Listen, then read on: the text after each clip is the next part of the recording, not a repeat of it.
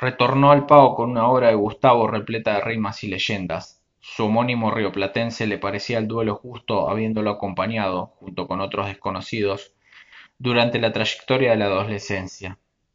Le permitía esto recordar los rostros los que bajo el mismo sol envejecieron.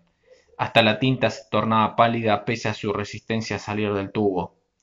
Grabó unas palabras yendo el ejemplar a dormir bajo el velador con las fotografías del cuarto final de la década que mezclaban los viajes. Se volvieron todas estaciones de paso salvo la última, terminal cuyo fantasma deambula entre la estructura nueva que le rinde culto al ego de un bufón.